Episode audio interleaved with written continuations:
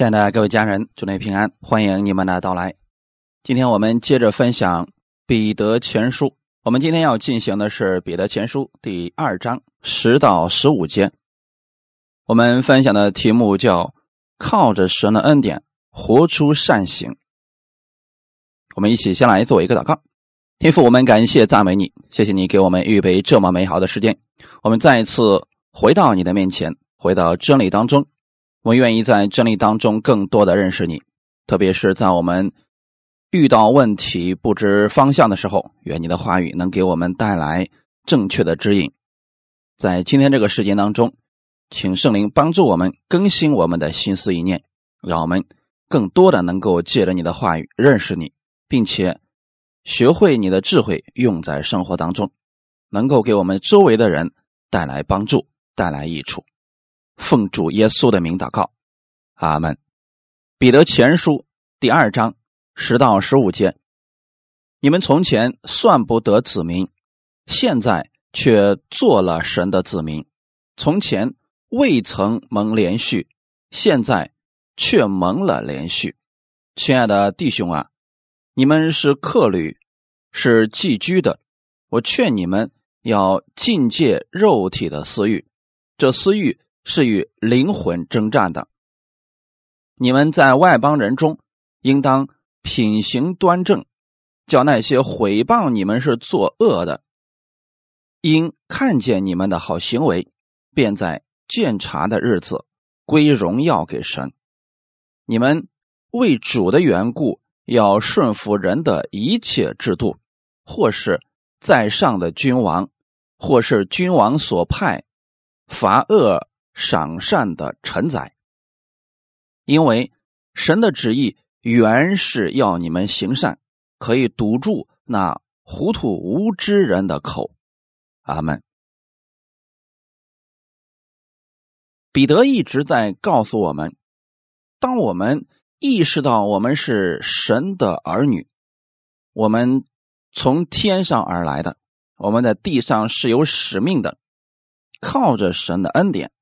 我们就可以在任何的环境之下都可以得胜。世人在不认识神的时候，他们遇到了人生的低谷，遇到了挫折、意外，他们就跌倒了。很多人就开始抱怨自己的命不好，但属神的儿女不会如此。即便是我们在遇到患难的时候，我们依然可以靠着神，在基督里有。永久活泼的盼望。本文当中提到，你们从前算不得子民，现在却做了神的子民。这是彼得引用了旧约圣经何西阿书的一段经文。我们来看一下何西阿书第二章十八到二十三节。何西阿书第二章。十八到二十三节，当那日，我必为我的名与田野的走兽和空中的飞鸟，并地上的昆虫立约，又必在国中折断弓刀，止息征战，使他们安然躺卧。我必聘你永远归我为妻，以仁义、公平、仁爱、怜悯聘你归我。也以诚实聘你归我，你就必认识我耶和华。耶和华说：“那日我必应允，我必应允天，天必应允地，地必应允五谷、新酒和油，这些必应允耶斯列民。我必将他种在这地，素不蒙怜悯的，我必怜悯。”本非我民的，我必对他说：“你是我的民。”他必说：“你是我的神。”阿门。旧约的先知书大约都有这么一个特点，那就是以色列百姓本来是属神的子民，可是因为他们自己的缘故啊，他们离弃了神，违背神的话语而生活，结果与世人无异。很多时候，学会了世人的那套东西，跟神完全对立了。那个时候，神要救他们，那么就差遣先知去告诉他们，他们走错了。那么这种情况之下呢，一般来讲，以色列百姓不会听神的这些先知们的话，如同现在很多信主的人不会完全相信牧师的话是一样的。那么，当百姓们继续走错路的时候，那么神就会。赐下一些问题环境，虽然呢这不是神所愿意的，但是神希望他们遇到一些问题啊能够及时回转。可是以色列百姓多数的情况之下是继续任意妄为，结果神的刑罚临到了。那个时候他们开始回头，神就给他们一些盼望，给他们一些应许。所以在何西阿书的第二章十八节就说。当那日，那个日子是什么日子呢？那个日子以后啊，神发生了改变，他与以色列百姓、与田间的走兽、空中的飞鸟立约，并且呢，国中没有征战，百姓们可以安然躺卧。况且，在那个时候，神给了以色列百姓一个预言，说：“我被聘你永远归我为妻。”那这里。其实是指的新约的教会而言的，因为我们往后看，你会发现神跟以色列百姓在立的那个约当中啊，多次的是以色列百姓继续犯错，又跟神断绝关系。只有耶稣来了以后，我们跟神之间永远连接在一起了。况且呢，我们的耶稣也说了，我们教会。是心腹，他是新郎。他以仁爱、公平、怜悯归在我们的身上，以永远的慈爱跟我们连接在一起。那个时候，我们就认识了我们的天赋。感谢主，所以今天这个应许其实已经成就在我们所有信耶稣之人的身上了。当时，神给我们还有一个预言。那就是那日我必应允，应允是什么呢？神应允天，天应允地，地必应允五谷、新酒和油。这是什么意思呢？我们的神赐福给天，天赐福给地，地长出五谷、新酒和油，不断的供应神的百姓。感谢主，这些五谷、新酒和油是我们属神的百姓。所需要的东西，我必将它种在这地。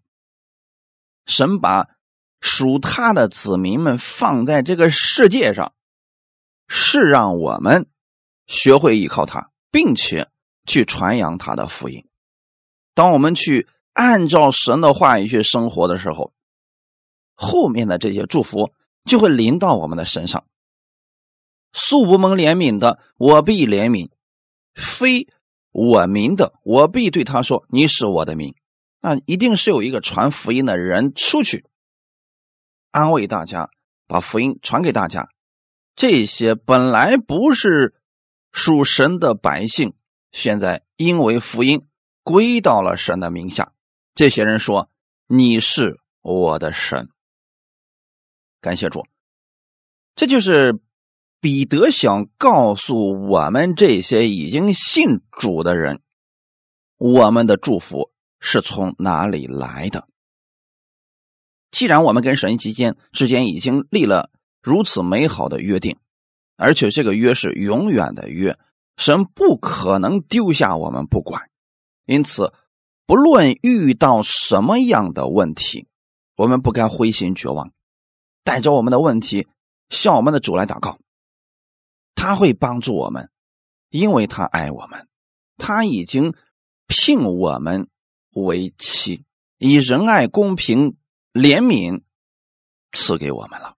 相关的这个经文呢，保罗曾经也使用过，《罗马书》第九章二十五到二十六节，就像神在和西阿书上说：“那本来不是我子民的，我要称为我的子民；本来不是蒙爱的。”我要称为蒙爱的，从前在什么地方对他们说：“你们不是我的子民。”将来就在那里称他们为永生神的儿子。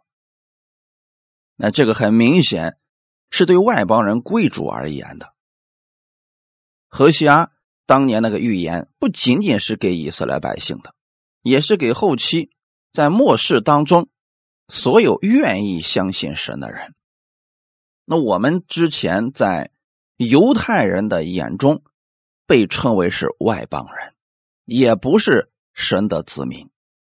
就现在呢，因为我们接受了耶稣。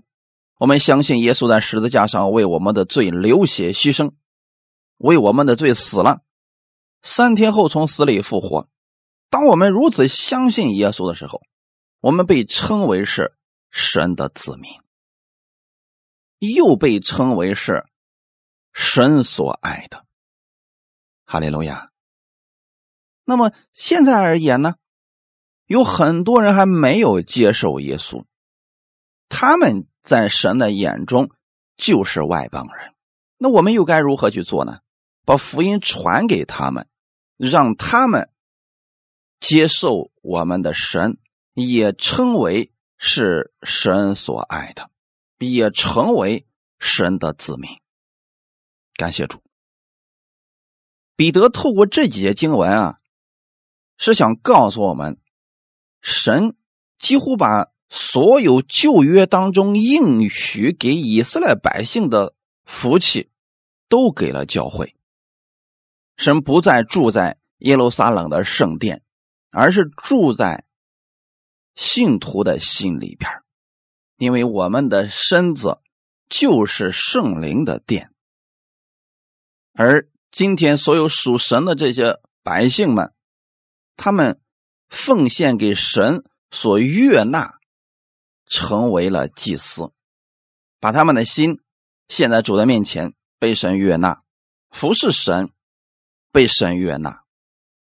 从此以后，神不会再从亚伦的后裔当中挑选祭司，而所有相信主耶稣的人，他们都是神君尊的祭司，可以直接来到神的宝座面前求告我们的神。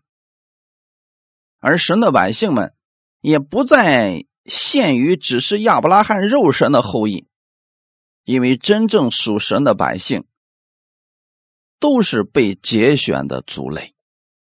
我们不管过去是什么样子，现在你只要愿意接受耶稣，你就成为了神的选民。而且呢，我们现在所接受的这个祝福。不再是从以色列百姓那儿来领受了。在旧约的时候啊，如果人想得着神的祝福，那一定得是透过以色列百姓才能够得着的。但现在不是这个样子了，现在我们是直接从我们的天父那儿去祷告得着，反过来我们会成为以色列百姓的祝福。神国度的大门已经打开了，因此啊，我们现在接受耶稣的人，都在这圣洁的国度当中。哈利路亚！过去只有属于以色列国的那些人，他们称为神的百姓、神的子民，因为他们跟神有约定，他们有律法。但现在，只要接受了耶稣的人。你不再被称为是外邦人，都被称为是神的子民，都蒙了连续。彼得引用这些旧约的经文，是想警戒过去的以色列百姓：为什么你们还不接受耶稣？同时，也想告诉我们这些过去没有接受耶稣的外邦人：你们有机会。进入到神的国度当中，因为过去呢，其实彼得是一直想跟犹太人传福音的，可是犹太人不接受耶稣，把耶稣给丢弃了。那放在西安的宝贵的房角石被他们给弃掉了。那这时候，犹太人还能说什么？他们不要耶稣啊！所以外邦人接受了耶稣，在这房角石上建起了圣殿，也就是我们所说的教会。因此啊，教会是现在我们信徒生活的中心，我们应该围绕着教会去生活。这样的话，我们可以用眼睛看到神的怜悯，并且能直接领受这样的祝福了。彼得前书第二章十一节。亲爱的弟兄啊，你们是客旅，是寄居的。我劝你们要禁戒肉体的私欲，这私欲是与灵魂征战的。我们既然归了耶稣，相信了耶稣，就不再与世人一样了。如果我们现在透过基督的角度去看世界，你会发现我们在世上。是客旅，是寄居的。我们可以想这样一个事情：耶稣他原本是天国的王子，有一天为了救世人，他从天上的国度下到了这个世界上，在这世界上经历了大约三十三年的时间，完成了天父给他的使命，他又回去了。又回到了神的国中，这就是耶稣的一生。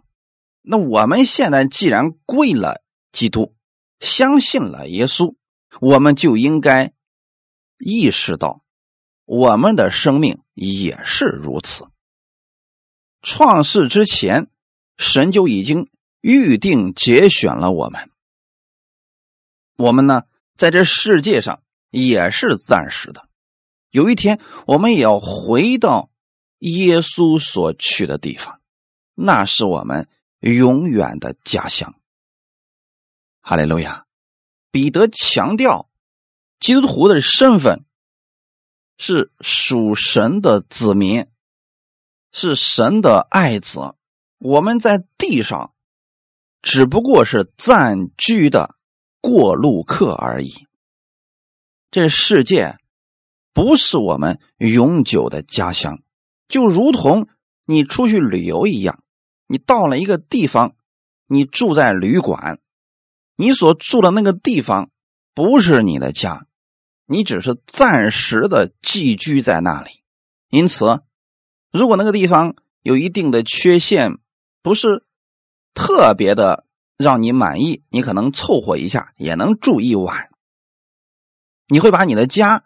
布置的很好，你会在你家里边付上很多的时间、心血和代价去布置你的家，但是你不会花你一生的积蓄去装修你在那儿住一晚上的那个旅馆，也就是这么个原因。那如果我们从这个角度去看的话，我们应该把我们一生的眼目、把我们的付出都用在我们永久的家乡。天上的那个国度里，在这个地上，我们虽然有一个家，但这都是暂时的。你真正的家乡是在天上。彼得说：“我们是寄居的。”在希腊文当中，它有另外一个意思，就是住在异乡的人，异国他乡。基督徒在这个世界上没有真正的家乡。我们无论在何处。都算是寄居的，无论你在哪个国家，在哪个地方。如果我们没有回到永久的天国，在这地上，我们都是短暂的寄居。回过头来想想，也不过百年的时间。真正你要永久居住的地方，那是耶稣已经回去的地方。阿门。那是我们应该花时间、精力。金钱去付出，哎，应该把所有的希望都用在那里，把我们的焦点也应该放在那里的。弟兄姊妹，虽然我们现在离乡背景，但是呢，我们在这个地上，我们是有使命的人，我们是为了主，在这个地上还要继续去做工的。感谢主。那么，如果遇到了委屈呢？哎。我们可以想，这不过是暂时的几十年而已嘛。所以，就算遇到了一些委屈，遇到了一些损失，我们知道啊，哎，这些都是暂时的。神在天上为我存留的基业，那才是永久的。所以，在这里，彼得是想注重我们在神面前的地位、尊荣，以及让我们知道，我们对神是有使命和责任的。这些都关系到了信徒跟神之间的事情。只有当我们明白了我们与天父之间的关系，我们领受了这份爱，领受了这个正确的身份，我们在地上生活的时候啊，才能够坦然无惧，才能够看清楚这一切。世人今天有很多人啊。根本就没明白自己活着的意义到底是什么。多数的世人呢，都是为了在这个地上多享受点啊，多积累一些东西而生活一辈子。但我们不是这样的。我们知道，我们来到这个地上的时间是非常短的。我们是为了完成天赋的使命而来到这个世界上的。一旦我们的使命完成了，那天父就接我们回去了，因此，当你意识到了你跟天父之间的这个关系的时候，你才能跟人建立正确的关系，你才能把万事万物看明白。希伯来书十一章八到十节，希伯来书的第十一章八到十节，亚伯拉罕因着信蒙召的时候，就遵命出去，往将来要得为业的地方去。出去的时候还不知道往哪里去，他因着信就在所应许之地做客，好像在异地居住帐篷，与那同盟一个应许的以撒、雅各一样，因为他等候那座有根基的城，就是神所经营、所建造的。亚伯拉罕很有意思啊，我们一直说亚伯拉罕是信心的始祖。啊，我们说以撒也那么有信心啊，雅各的后半生也特别有信心。为什么亚伯拉罕能有对神这么大的信心呢？神究竟给亚伯拉罕看见了什么呢？你知道，一开始亚伯拉罕认识神的时候啊，其实就想得一个儿子。那个时候，神给他说：“我要赐给你的应许之地是流奶与蜜之地。”好像亚伯拉罕并不在意这些，他只想要一个儿子。到后来，神赐给他儿子，也赐给了他应许之地。同时，神还让亚伯拉罕看见了一个异象，那就是将来你的后裔如同天上的星、海边的沙一样多。亚伯拉罕透过神所赐的这些事情，看到了将来天国的祝福。感谢主啊！所以一开始亚伯拉罕的信心是相信神，遵命就出去了，往在地上的这份产业而去。再后来的时候，他在应许之地做客，好像在异地居住帐篷。这是什么意思呢？如果亚伯拉罕仅仅是为了得着今生的祝福，他已经得着了，儿子也有了，神也已经带他到了应许之地。可为什么在这第九节他说，他因着信就在一所应许之地做客？原来亚伯拉罕在得着地上的这个祝福的同时，神让他看到了天上。永久的祝福，所以亚伯拉罕就看到了自己在地上所得着的，只不过是很小的一部分。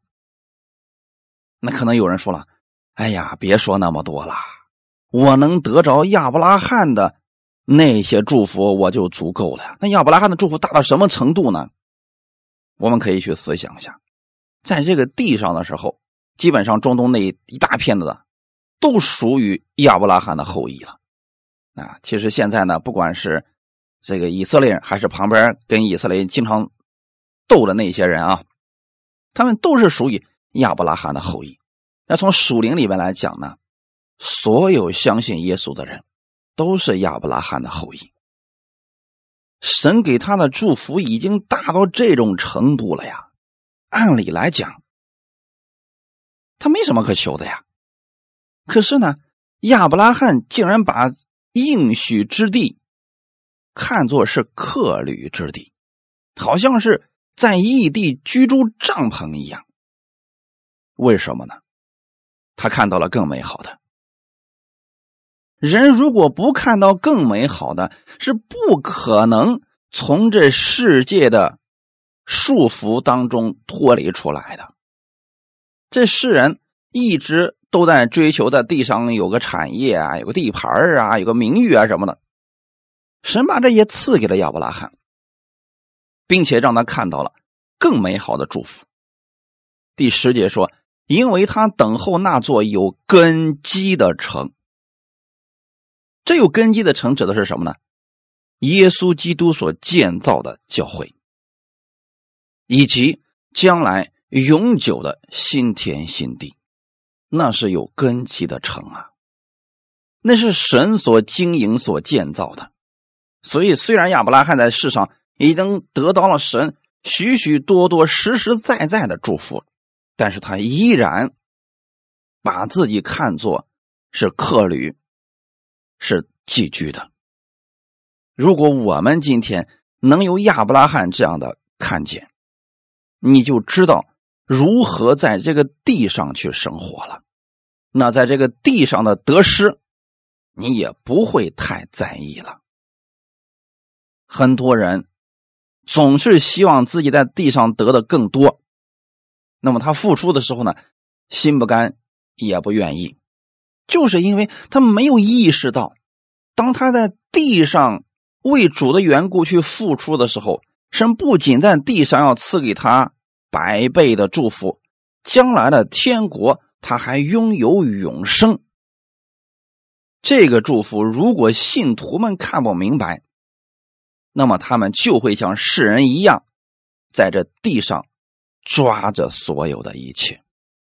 一旦他们，失去了一些东西的时候，内心就极其的失落、灰心，甚至有些人说了：“我信你有什么用啊？”这就是因为他没有看见亚伯拉罕所看见的，他没有看见彼得所看见的，他没有看到保罗所看见的。如果，你透过耶稣去看这个世界，你就知道这世界只不过是神祝福当中很小的一部分。真正神要给我们的祝福是在我们回去的天国啊！应当把我们的财宝存在天上。当我们意识到这些之后啊，那我们知道在这个地上，神给我们财富、给我们祝福、给我们恩赐是干什么的呢？让我们活出基督的荣耀，把福音传出去，让更多的人得着神的生命。那么具体的应用方式就是，把你所领受的这个祝福活出来。彼得紧接着也告诉我们了：“我劝你们要禁戒肉体的私欲，这私欲是与灵魂征战的。”我们先来看后半节，这私欲是与灵魂征战的。这里的灵魂在原文希腊文当中的意思指的是魂。什么是魂呢？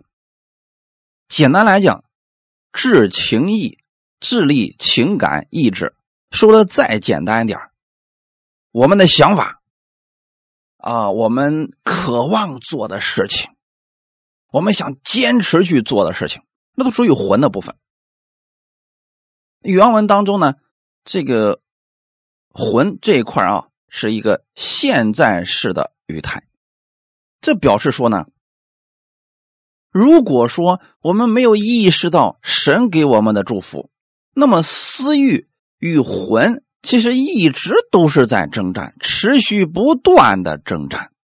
当我们被造的时候，我们是按照神的形象造的，所以在我们的里边其实是有一个神的灵的。后来呢，因为亚当犯罪了，所以这个灵啊离开了，人的心里边剩下了一个叫良心的东西。可惜啊，随着人不断的犯罪堕落，良心的功效是越来越小，所以人们就开始放纵私欲。直到我们接受了耶稣之后，这圣灵的工作又开始在我们心里起作用了。那这个时候呢，人的私欲和心中的这个为善的律就开始不断的征战。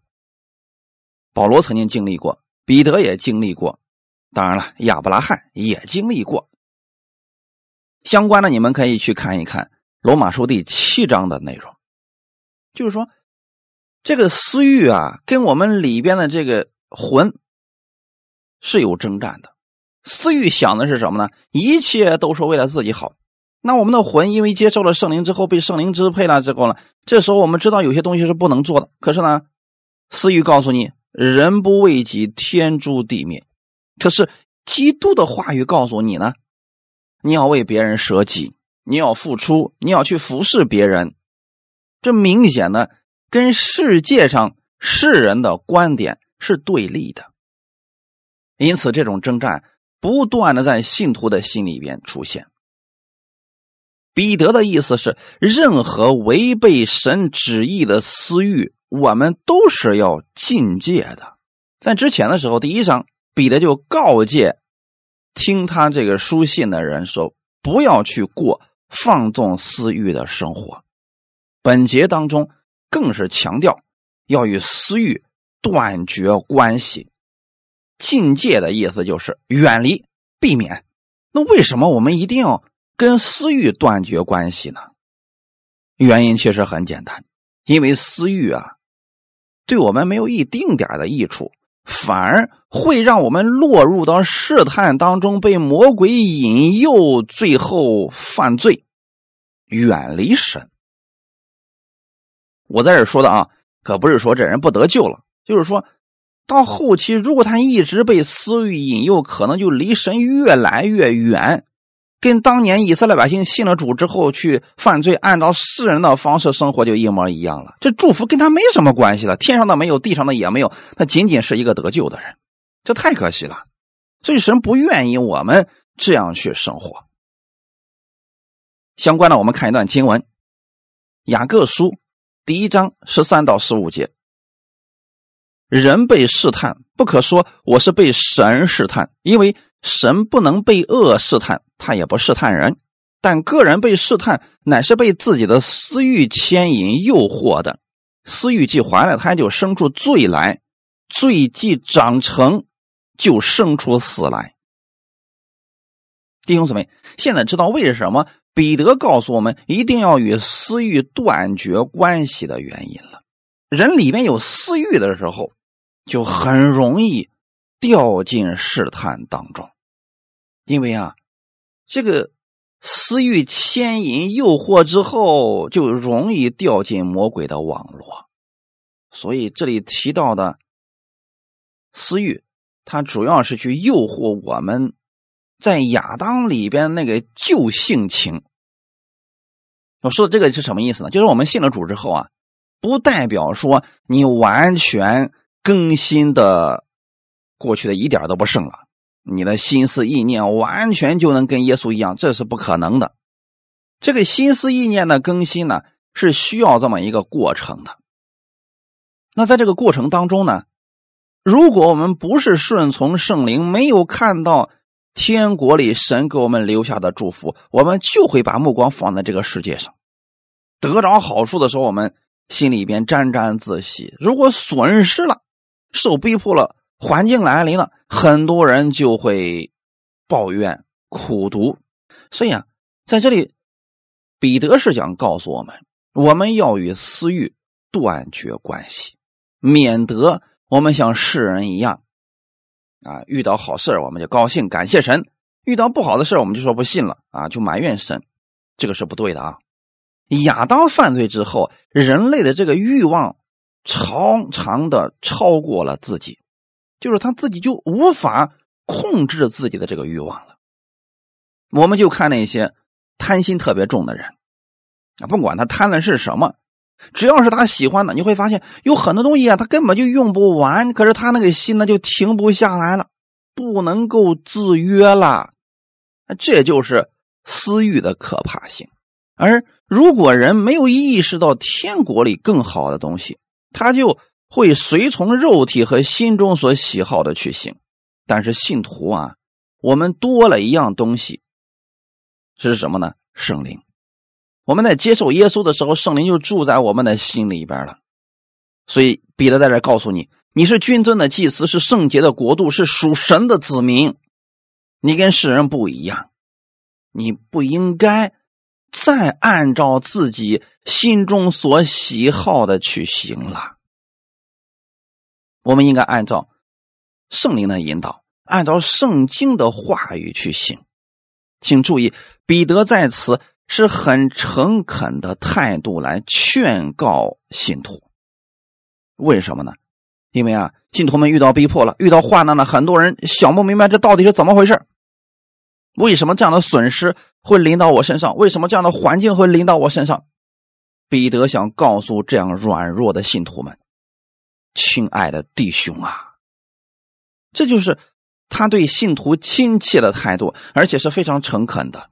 他告诉这些弟兄们说：‘你要去看到天上神给你的祝福，不要因为在这个地上。’”有了一些损失，有了一些环境，我们就灰心绝望。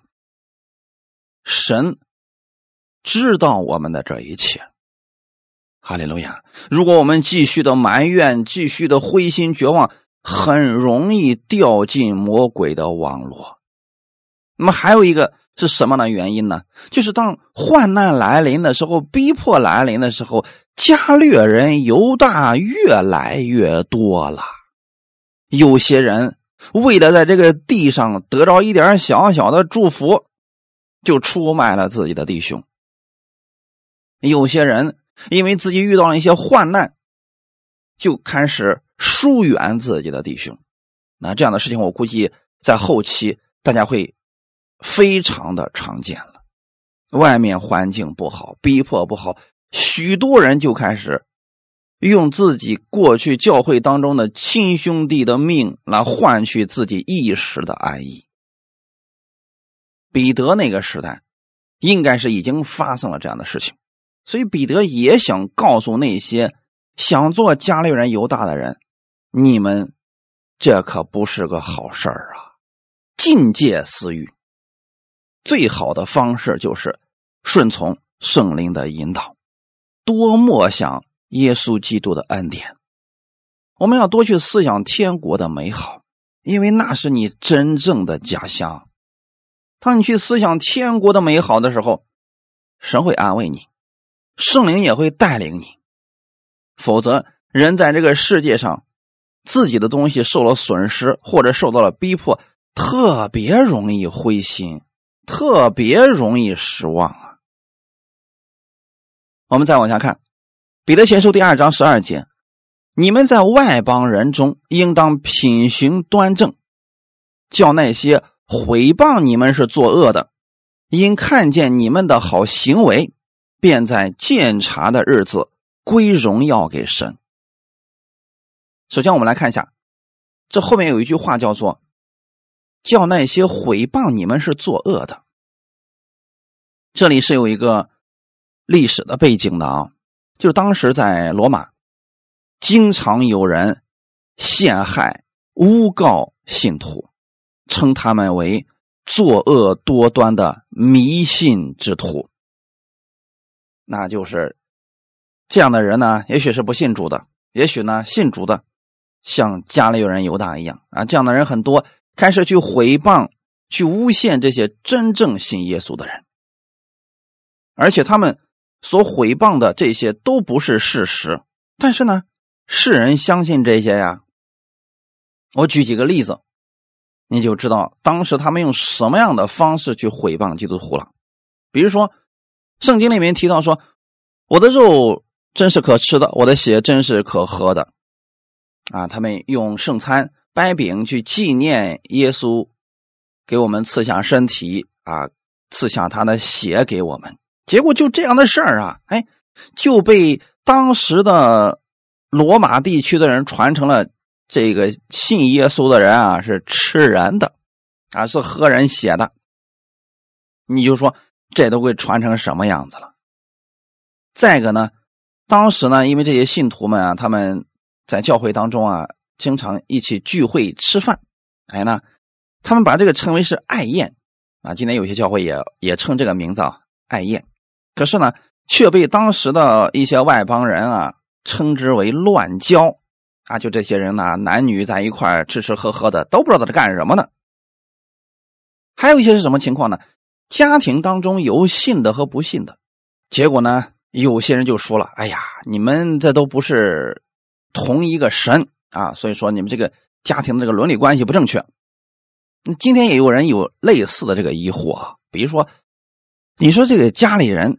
假如都信主了，啊，在教会当中都称为弟兄，啊，或者称为姊妹，这个被世人就认为说这是乱了关系了啊，这个不对了啊。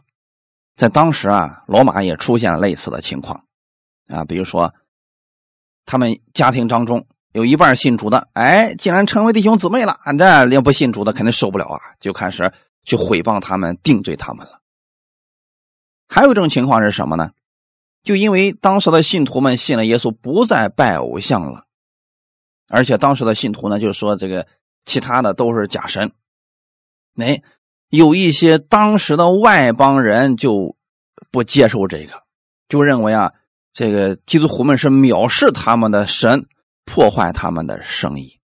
到后期的时候啊，就说他们对这个凯撒不忠心。相关的这些事儿，你们去读《使徒行传》。你看看彼得、保罗传福音的这些经历，你就知道了。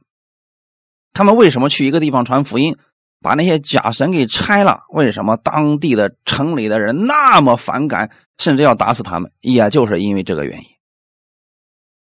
所以说，弟兄姊妹，我们今天信耶稣之后，你不可能被所有的人都理解，但是我们应该怎么做呢？在外邦人当中。应当品行端正。这里的品行端正，指的就是好行为。因此啊，那些告诉你信了耶稣不需要有好行为的，那个是不正确的。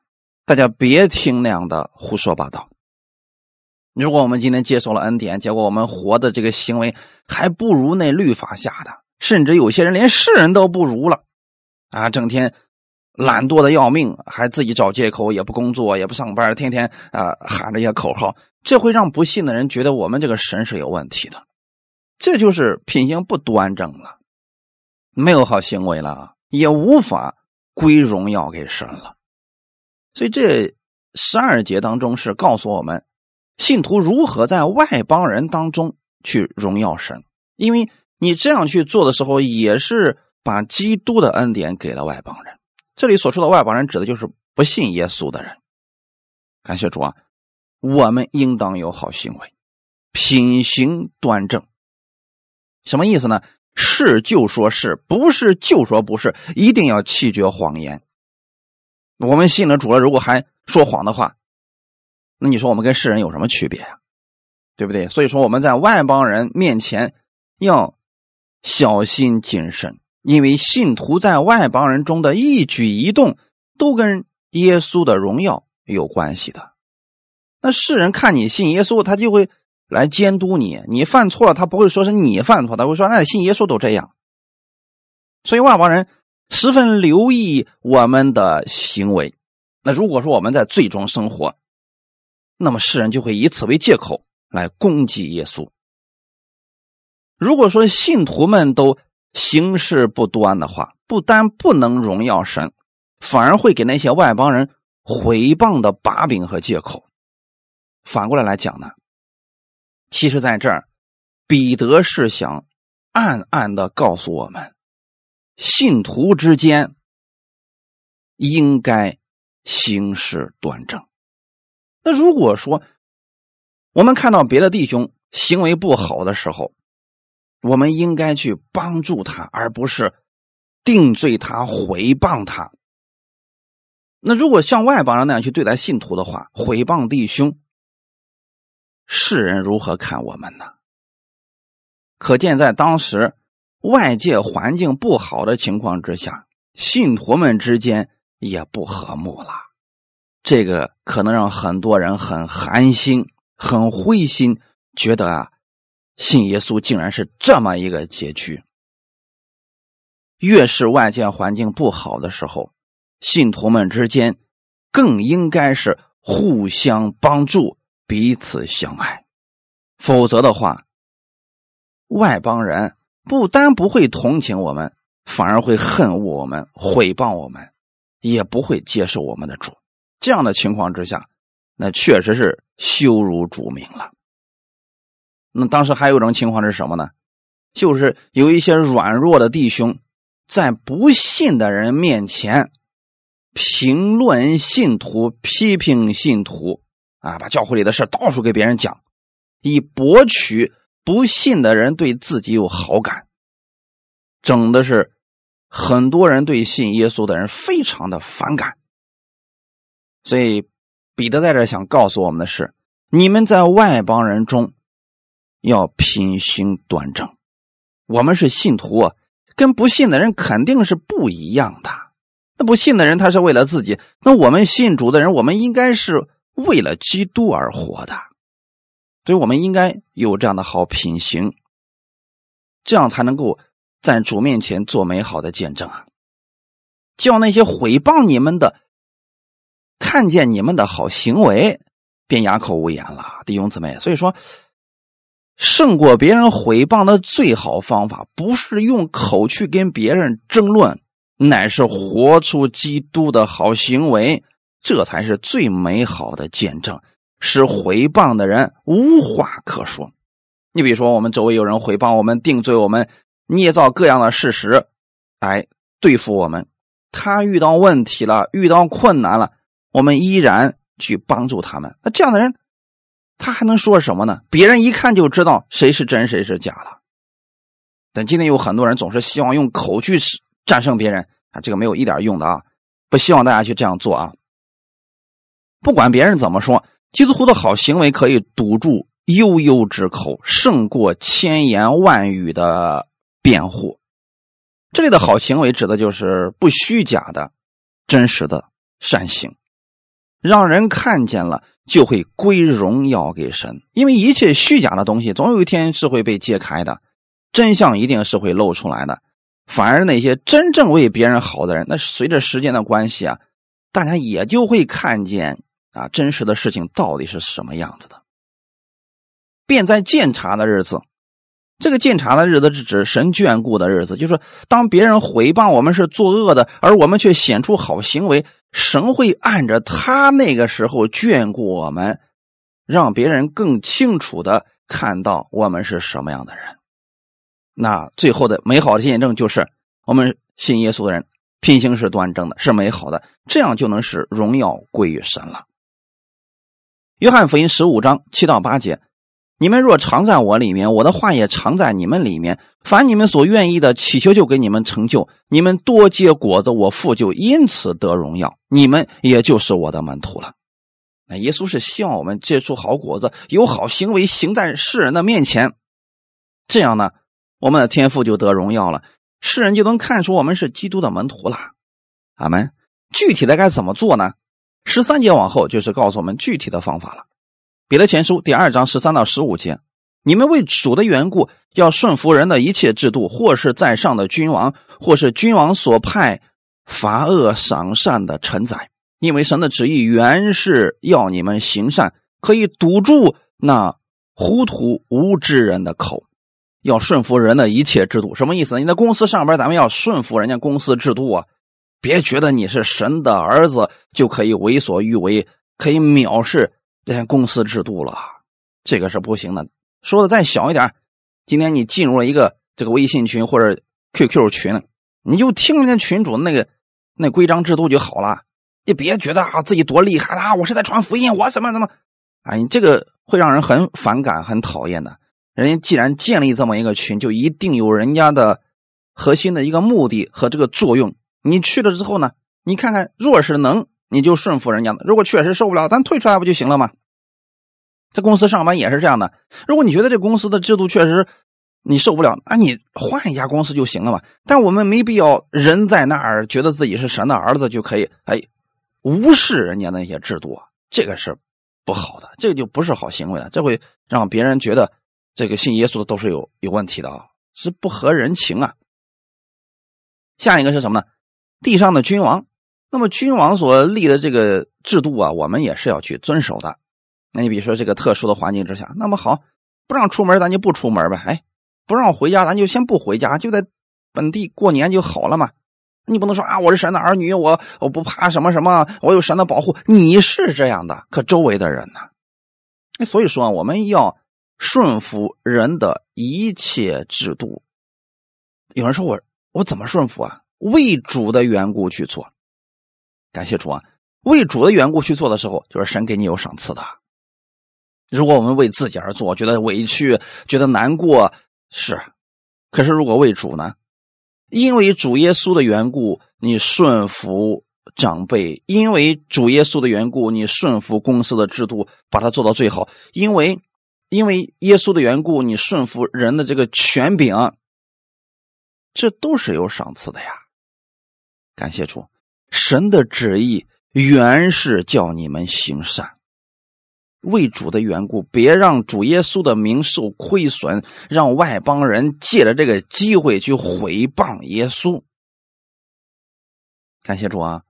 所以，我们行为的最高准则，那就是为主的缘故，凡事都为荣耀主而去顺服啊。但是有一个原则啊，那就是说。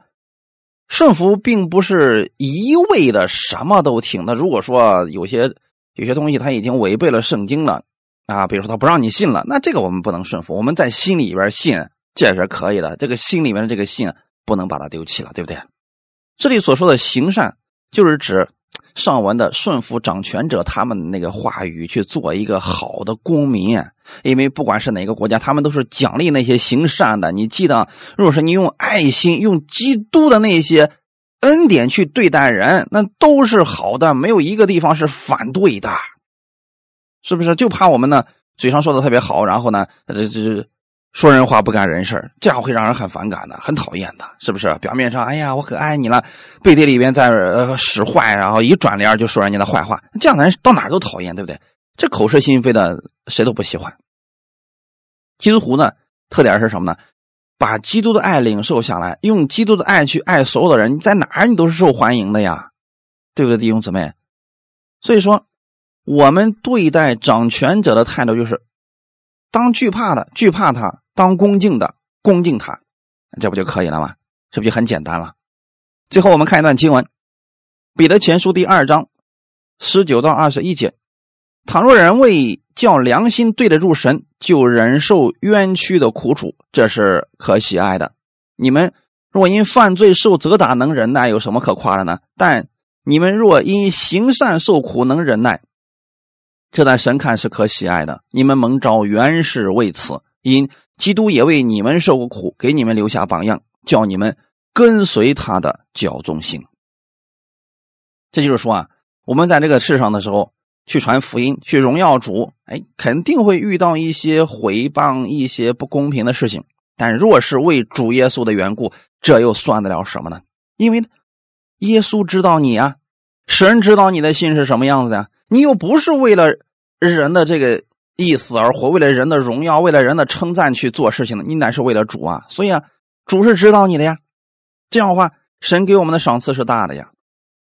我们愿意，我们每个弟兄姊妹靠着神的恩典活出这善行来。这样的话，你在神面前有赏赐，在人面前人也会给你认可的，只是时间问题而已。感谢赞美主，我们今天就分享到这儿，一起来祷告。天父，我们感谢赞美你，谢谢你借着这样的话语来告诉我们：我们过去算不得是神的子民，但现在因着耶稣，我们都是神的百姓了。我们过去不曾被神连续，但现在我们却蒙了神的连续。你在天上给我们留下了永久的赏赐，让我们在地上所做的这些功，在天上你都给我们留下丰盛的赏赐。天父，你让我们更多的去关注天国或那更美的家乡，让我们在世人的面前品行端正，活出好行为来。你加给我力量，我愿意在世的日子可以荣耀你。请给我信心，也给我力量，让我去顺服人的一切制度，把你的爱给出去。你加给我力量，让我在世人面前活出好行为，这样荣耀你的名。感谢赞美主，请把更多的力量和恩赐加给我们弟兄姊妹，让我们能够彼此相爱，彼此扶持，合而为一。感谢赞美主，一切荣耀都归给你。奉主耶稣的名祷告，阿门。